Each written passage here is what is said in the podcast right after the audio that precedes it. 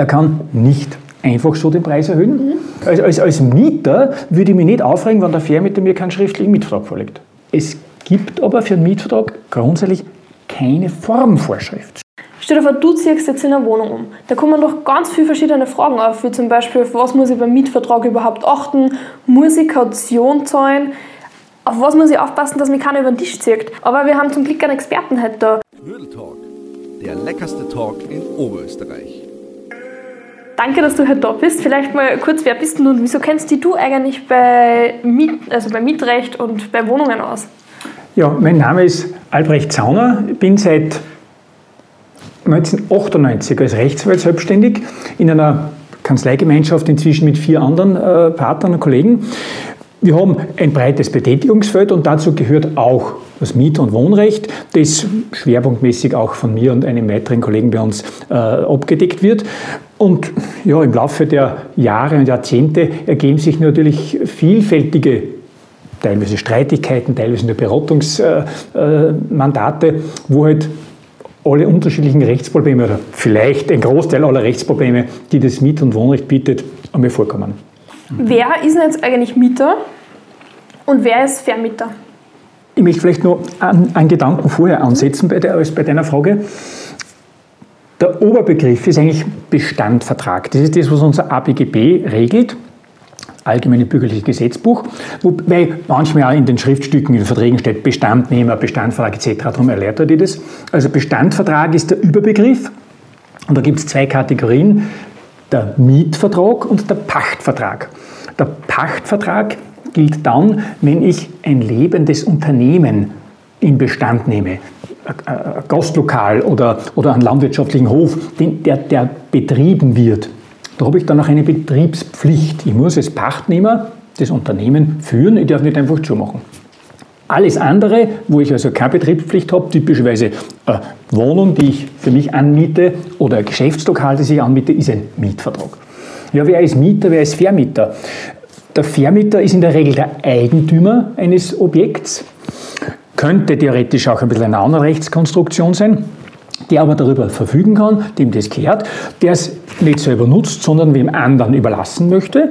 Und der Mieter ist der, der das für sich als Fremdes, also es gehört nicht ihm, aber er darf es ihm nutzen äh, als Bestand nehmen, als Mieter. Konnte ohne Mietvertrag überhaupt in der Wohnung einziehen? Ganget das? Naja, ja, es gibt natürlich äh, verschiedene Konstellationen. Punkt eins im familiären Umfeld. Solange, du bei den, solange ein, ein, Jugendlicher noch bei seinen Eltern wohnt, wohnt er ja auch in einer Wohnung, mhm. ist aber nicht Mieter. Da ergibt sich die, äh, sozusagen das, das Recht zu mieten aus dem familiären Zusammenhang. Äh, solange eine Unterhalts Pflicht der Eltern besteht, muss natürlich dafür sorgen, dass das Kind nicht unter der Brücke verkommt, sondern muss ja das entsprechend betreuen. Wenn ich als Kind einmal schon 20, 25, 30 bin und keine Anstalten mache auszuziehen, äh, kann ich als Elternteil letztendlich auch gewissen, äh, gewisse äh, Schritte setzen und dieses Kind, sagen wir vor die Tür setzen. Also da nutze ich eine Wohnung ohne Mieter zu sein. Und es gibt nur eine andere Variante, die sogenannte Bittleihe. Äh, der Mietvertrag ist ja unter anderem wesentlich davon gekennzeichnet, dass auf eine gewisse Dauer das angelegt ist. Es ist also entweder von vornherein eine bestimmte Zeit, zehn Jahre, fünf Jahre, drei Jahre, oder unbefristet, aber eine, eine bestimmte Dauer. Die Bittleihe ist dadurch gekennzeichnet, dass sie jederzeit fristlos kündbar ist. Mhm. Dass ich sage, du darfst da wohnen und musst aber jederzeit, wann ich will, wieder aussehen, ohne dass eine Frist gewartet wird. Und der Fair, und, und der, der mir das leid, sagt, morgen muss draußen sein, dann muss ich morgen draußen sein. Ist natürlich ein sehr äh, hartes Mittel gegen einen Mieter, ist daher auch selten äh, vom Gesetzgeber gewünscht. Nämlich ist nur dann wirksam, so eine Bittleihe, wenn von vornherein vereinbart ist, dass jederzeit kündbar ist. Es muss also muss nicht unbedingt schriftlich sein, aber es muss vereinbart sein. Und ich darf dafür kein Entgelt verlangen. Ich darf zu sagen, ich, ich, ich zahle da die, die Betriebskosten, äh, wenn ich da als, als Bittleiherin bin. Aber solange ich, sobald ich darüber hinaus eine Gegenleistung erbringe, ist schon eine Miete. Mhm. So, also es gibt schon Situationen, eine Wohnung zu nutzen, wo ich nicht Mieter bin. Ist aber eher sind Ausreißer, Ausreißerfälle. Okay, das heißt, wir gehen jetzt mal grundsätzlich davon aus, dass wir jetzt heute einen Mietvertrag abschließen und die Fragen zum Mietvertrag kommen. Aber wann ist jetzt ein Mietvertrag überhaupt gültig? Also wann kann ich sagen, das ist jetzt ein Mietvertrag? Ja, der Mietvertrag verlangt eine Einigung, einen Konsens darüber, was wird überhaupt vermietet, welche Wohnung, die im ersten Stock, die im zweiten Stock, hofseitig, straßenseitig und was ist die Gegenleistung dafür, der Mietzins. 500.000 oder was auch immer pro Monat. Diese beiden Parameter äh, müssen feststehen. Und jetzt in Umkehrung des, von, dem, von der Bitleihe, die ich vorher gesagt habe, es muss auf gewisse Zeit angelegt sein. Es darf also nicht sofort kündbar sein. So, also das sind die, die wesentlichen inhaltlichen Kriterien. Es gibt aber für einen Mietvertrag grundsätzlich keine Formvorschrift. Es gilt also schon mündlich. Gibt es Sachen, die man in den Mietvertrag eigentlich gar nicht reinschreiben dürfte, aber für einen Mieter trotzdem reinschreiben? Es kommt natürlich immer wieder vor, dass gewisse Bestimmungen vereinbart werden, die entweder von vornherein klarerweise unzulässig sind mhm. oder wo die Rechtslage oder die Judikatur nicht so ganz eindeutig ist, wo aber der Vermieter zunächst vielleicht versucht, na gut, das will ich ausreizen, wenn geht, und wo vielleicht dann in zwei, drei, vier, fünf Jahren irgendwann der oberste Gerichtshof sagt, das ist unzulässig. Mhm. Sowas gibt es immer wieder. Die kann man jetzt nicht, sage mal, an einer Hand, an einer Hand aufzählen, das wird es auch immer wieder geben, sage mal, weil sich halt die, die Judikatur ja entwickelt. Gewisse Rechtsfragen, die zunächst ungeklärt sind oder bleiben, vielleicht dann mal doch äh, durch eine höchstgerichtliche Entscheidung geklärt werden. Also insofern gibt es das schon, wobei ich jetzt einmal aus Sicht des Mieters sage, oder das wollte ich zuerst noch einwerfen, es, spielt, es gibt verschiedene gesetzliche Konzepte, die für einen Mietvertrag gelten können. Das, die Grundregel ist unser ABGB, Allgemeines Bürgerliches Gesetzbuch, das in, den, in der Urfassung 200 Jahre alt ist, äh, aber durchaus sehr wohl noch taugt mit entsprechenden Adaptionen, wo für den Mietvertrag nicht sonderlich viel Interessensausgleich besteht. Das heißt, vor 200 Jahren hat man nicht den Bedarf gesehen, den Mieter irgendwie besonders zu schützen. Das wird sich schon regeln. Aufgrund der sozialen Entwicklung in den letzten Jahrzehnten äh, ist halt der Gesetzgeber am Hergang und hat Bestimmungen geregelt, die den Mieter schützen sollen. Und das ist im Wesentlichen das Mietrechtsgesetz. Eine wesentliche Frage ist ja bei jedem Mietvertrag, unterliegt ein Mietvertrag dem Mietrechtsgesetz, ja oder nein? Und äh, da gibt es gewisse Ausnahmen, Studentenheime äh, oder wenn ich im Rahmen eines Arbeitsverhältnisses so eine Wohnung habe, Dienstwohnungen und so weiter. Und eine wesentliche Ausnahme, oder nicht eine eine, die in der Praxis äh, ab und zu natürlich auch eine Rolle spielt, habe ich gerade vor kurzem mal so, so eine Angelegenheit gehabt, die sogenannten Zwei-Objekthäuser. Ein Mietvertrag über ein Objekt, das in einem Haus, in einem Gebäude liegt, wo nicht mehr als zwei Wohnungen oder zwei vermietbare Objekte sind, unterliegt überhaupt nicht dem Mietrechtsgesetz. Sprich, der Mieter, der dort einzieht, ist relativ wenig geschützt, weil das Mietrechtsgesetz nicht gilt. Wenn, ich eine, äh, wenn es nicht unter diese Ausnahme fällt, unterliege ich dem, dem Mietrechtsgesetz und immer dann, wenn ich als Mieter oder wenn das Mietverhältnis dem Mietrechtsgesetz unterliegt, kann ich als Mieter relativ entspannt alles unterschreiben. Warum?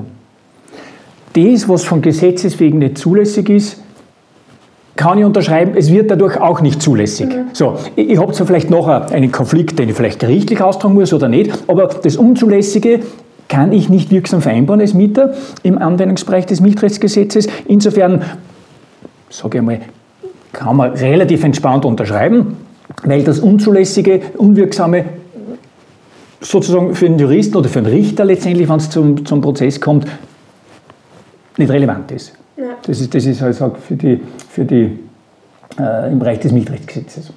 Okay, sehr spannend. Jetzt äh, gehen wir mal davon aus, es hat alles funktioniert. Wir haben den Mietvertrag eigentlich unterschrieben. Äh, jetzt kriegen wir einen Schlüssel und jetzt gehen wir zur Wohnung hin. Und auf was muss ich denn da jetzt achten, wenn ich die Schlüsselübergabe habe? Und ist die Wohnung überhaupt korrekt? So ist dreckig? Was, also gibt es irgendwas, auf was ich aufpassen muss? Also, wann die Wohnungsübergabe ansteht, ist ja mal davon auszugehen, dass schon davor der Vertrag unterschrieben wurde. So, jetzt gibt es die Übergabe der Wohnung. Als Mieter habe ich das Interesse zu schauen, ist denn die Wohnung so, wie es vereinbart ist. So wie es besichtigt worden ist, vielleicht vor zwei, drei Monaten, oder hat er inzwischen eine Wand eingerissen oder eine Weiche aufgebaut, sagen wir mal, um aber die bautechnischen Extremfälle abzustecken. beziehungsweise auch was den, den, den Zustand betrifft, funktioniert da alles. Jetzt kann ich natürlich als Mieter oder als Vermieter, na gut, der Vermieter kennt ja seine, seine Details, aber als Mieter kann ich natürlich jetzt nicht auf die Schnelle unter jeden, in jeden Winkel schauen, äh, sehe vielleicht gewisse Sachen nicht, die kurzfristig irgendwie überdüncht sind etc. Äh, es wird ja am Tag der Übergabe wenig gelingen, äh, irgendwelche Probleme äh, sichtbar, äh, also sagen wir so, wird, wird, wird selten vorkommen, dass jetzt wirklich die Probleme, die vielleicht dann auftauchen, da schon sichtbar sind. Aber es empfiehlt sich, zeitnah muss nicht unbedingt im Moment der Übergabe sein, wo der Vermieter dabei ist, aber vielleicht in den ersten Tagen, einmal mit offenem Auge und mit Handykamera durch die Wohnung zu gehen und den Zustand zu dokumentieren, mhm. damit ich in ein, zwei, drei Jahren oder vielleicht später, wenn doch einmal ein Konflikt äh, aufploppt, beweisen kann, so hat es damals ausgeschaut. Natürlich, das, was mir gleich auffällt, sollte er gleich ansprechen. Wenn er jetzt sieht, da hängt ein Fenster aus dem, aus dem Gehäng, äh, sage ich gleich, lieber Vermieter, äh, üblicherweise gehört zu einer Wohnung ein Fenster, das man schließen kann, äh, dann könnte ich theoretisch sagen, ja gut, so ziehe ich nicht ein, bis das verbessert ist. Ist natürlich manchmal faktisch ein Problem, weil vielleicht daheim schon die Koffer gepackt sind und dann die ausziehen muss. Und man sollte auf alle Fälle die, die sofort ins Auge stechenden Punkte ansprechen, Entschuldigung, ansprechen und äh, den Vermieter auffordern, das entsprechend instand zu setzen. So, das, das äh, gibt es vielleicht zur Übergabe zu sagen. Okay, und es kann auch nicht sein, dass dann der Vermieter sagt, hey, das ist jetzt erst entstanden, wie du eingezogen bist. Naja. Oder ist das dann einfach ein Streitthema? Wie soll ich sagen? Natürlich kann dieser Streit entbrennen. Mhm. Wenn ich in drei Jahren das erste Mal sage, das fängt, da hängt seit drei Jahren aus der Angel, wird mir der Richter das vielleicht nicht glauben. Wenn ich aber in drei Jahren ein Foto zeige, dass das vielleicht zwei, drei Tage nach dem Einzug schon aufgenommen worden ist, ist es so plausibler. Je näher beim Einzug, natürlich, wenn ich das am selben Tag noch mache, wo ich einziehe, bevor ich die Kisten auspacke und die Koffer, die, die ich eintrage, je früher das dokumentiert ist, umso besser. So, das, das, das, das natürlich, weil, weil alles, was ich erst noch Monaten oder Jahren erstmals überhaupt behaupte, da ist natürlich schon mal für jeden Unbeteiligten die Frage, warum sagt er erst nach drei Jahren, dass das Fenster aus der Angel hängt. So. Und selbst äh, wenn ich es äh, früher behaupte, muss ich natürlich auch im Streit für nachweisen und den, den Richter überzeugen, dass so schon war. Na gut, und alles, was ich fotografisch dokumentiert habe, ist natürlich leichter, damit kann ich leichter wenn überzeugen, wie wenn es nur ich als Partei aussage oder meine, meine Lebensgefährte, äh, Freundin, äh, die natürlich auch als Beweismittel taugt, aber natürlich nicht objektiviert ist. Weil der, der, die, als Person vergisst man was oder erfindet man was, wie auch immer man das halt äh, äh, haben will. Ein Foto ist relativ untrüglich. Mhm. Kann ja passieren, wenn ich online auch nach der Wohnung suche, dass da dann steht, Küche auf Ablöse oder Küche auf Kaution. Was heißt denn das? Was ist denn das überhaupt? Ja, Kaution und Ablöse sind unterschiedliche Begriffe. Die Kaution ist bloß ein Sicherungsmittel für zukünftige Forderungen des Vermieters. Der Vermieter hat das Interesse, dass er sein Gerstl schon auf der Seite hat, für den Fall, dass der Mieter ein, zwei, drei Monate nicht zahlt. So, oder dass er beim Auszug das äh, zerstört hat und, und, und Schadenersatzanspruch hat. So, wenn keine Forderungen des Vermieters offen sind, muss er die Kaution zurückzahlen. Also die Kaution ist ein reines Sicherungsmittel. Die ist dann zu zahlen, wenn sie im Mietvertrag vereinbart ist. Äh, gibt von der Judikatur Höchstgrenze maximal sechs Monatsmieten, ist, ist, ist angemessen äh, beurteilt und muss nach, dem, nach der Rückstellung des Mietobjekts unverzüglich, sagt der Jurist, zurückgestellt werden. Das heißt, ja, in, in zwei, drei, vier Wochen längstens muss der Vermieter wissen, ist da was zum Reparieren, äh, wie viel kostet es, den Rest muss er zurückzahlen, inklusive den Zinsen. Die Ablöse ist eine Zahlung für eine Gegenleistung, die ich erhalte. Entweder, wenn du von der, von der Küche sprichst, weil ich gewisse Möbel oder Einrichtungsgegenstände kaufe. In dem Fall ist eigentlich ein glatter Kaufvertrag. Ich kaufe entweder vom Vormieter, der auszieht und die Möbel nicht mitnehmen will, weil er froh ist, wenn er es da stehen lassen kann, kaufe ich die Möbel, die gehören an mir. So, ich kann damit machen, was ich will. Ich kann es stehen lassen, kann es nachher wieder meinem Nachmittag verkaufen in dem Sinn. Also das äh, ist oft eine, eine, eine, da wird oft die Bezeichnung Ablöse äh, äh, verwendet. Ablöse kann natürlich auch zum Beispiel in der Form bezahlt werden, dass der Vermieter sagt, ich habe dem Vorgänger gewisse Investitionen abgelten müssen, weil der, der, der vorige Mieter hat irgendwelche Investitionen gemacht, die noch über das Ende des Mietverhältnisses hinaus äh, werttätig sind. Da muss der Vermieter dem das abgelten. In dem Ausmaß kann ich vom neuen Mieter mir das ablösen lassen. Im Übrigen gibt es aber einen, einen gar nicht so kleinen Katalog im Mietrechtsgesetz, also dort, wo, das, wo wir dem Vollanwendungsbereich des MAG unterliegen, welche sogenannten Ablösezahlungen unwirksam sind. Das heißt, wenn ich da jetzt, weil ich halt die Wohnung unbedingt haben wollte und der Vermieter Taundorf halt da ein schönes Geld hinlege und dann nachher draufkomme, vielleicht durch anwaltlichen Rat oder auch nicht, das ist in dieser Form unwirksam, kann ich es zurückfordern. Okay. Okay. Ähm, so, und ich tue ja gerne Musik hören. Stellen wir, stell mir sich vor, in der Nachbarswohnung zirkt jetzt wer, der 15 Jahre älter ist als ich. Und kommt auf einmal Klassik. drauf. Und du genau, hast, der äh, Klassik. und was auch immer. Und kommt auf einmal drauf, hey, da ist mir viel zu laut. Mhm. Gibt es da irgendwie einen Schutz für die Person da oder wann hast du eine Wohnung, ist zu laut? Mhm. Naja, das ist an sich ein Rechtsproblem, das jetzt nichts Spezifisches mit dem Mietvertrag zu tun hat, weil es kann theoretisch auch im Nachbarhaus mhm. zu laut sein. Äh, an sich darf, äh, da, da darf ich nicht durch ortsunüblichen Lärm die Beeinträchtigung, also die Nutzung des Nachbargrundstücks wesentlich beeinträchtigen. Das heißt, ein Anknüpfungspunkt ist einmal, was ist da ortsüblich? Es macht einen Unterschied, ob ich in der Autobahn wohne, wo sagen wir, ein Grundgeräuschpegel ist, der schon an der gesundheitsschädlichen Grenze ist, oder ob ich im einsamen Wald äh, wohne, wo ich die, die äh, Fuchs und Hen, äh, sagen wir mal, sie gute Nacht sagen. Also die Frage, welche Geräuschkulisse herrscht, einmal grundsätzlich. Und dann darf ich die äh, Nutzung des Nachbarn nicht wesentlich beeinträchtigen. So, jetzt kann man das jetzt nicht mit einem bestimmten Dezibelwert definieren, weil natürlich das ein bisschen flexibel ist, aber es gibt natürlich Grundparameter, zum Beispiel die Nachtruhe. Also zwischen 22 äh, Uhr und 6 Uhr oder 7 Uhr, das ist nicht immer ganz gleich, äh, muss natürlich so leise sein, dass rundum keiner in seinem Schlaf gestört wird. Also darf er letztendlich, sagen wir, nichts nichts hören. So, tagsüber kann ich natürlich im Wesentlichen etwa auf Basis Zimmerlautstärke, sagen wir, um, um ein, ein gefühltes äh, Kriterium ähm, zu beschreiben, Lärm erregen. Und wir, wir kennen die Situation gerade, bei viel erhöht sich der Mietpreis, aber kann ein Vermieter einfach so den Preis erhöhen? Er kann nicht einfach so den Preis erhöhen. Mhm. Die erste Grundregel, das habe ich äh, eingangs schon angesprochen, nur dann, wenn es vereinbart ist und wenn schriftlich vereinbart ist, dass der Mietzins wertgesichert ist. So. Also ich muss einmal im, im Mietvertrag eine Wertsicherungsvereinbarung haben. Zum Zweiten stellt sich die Frage,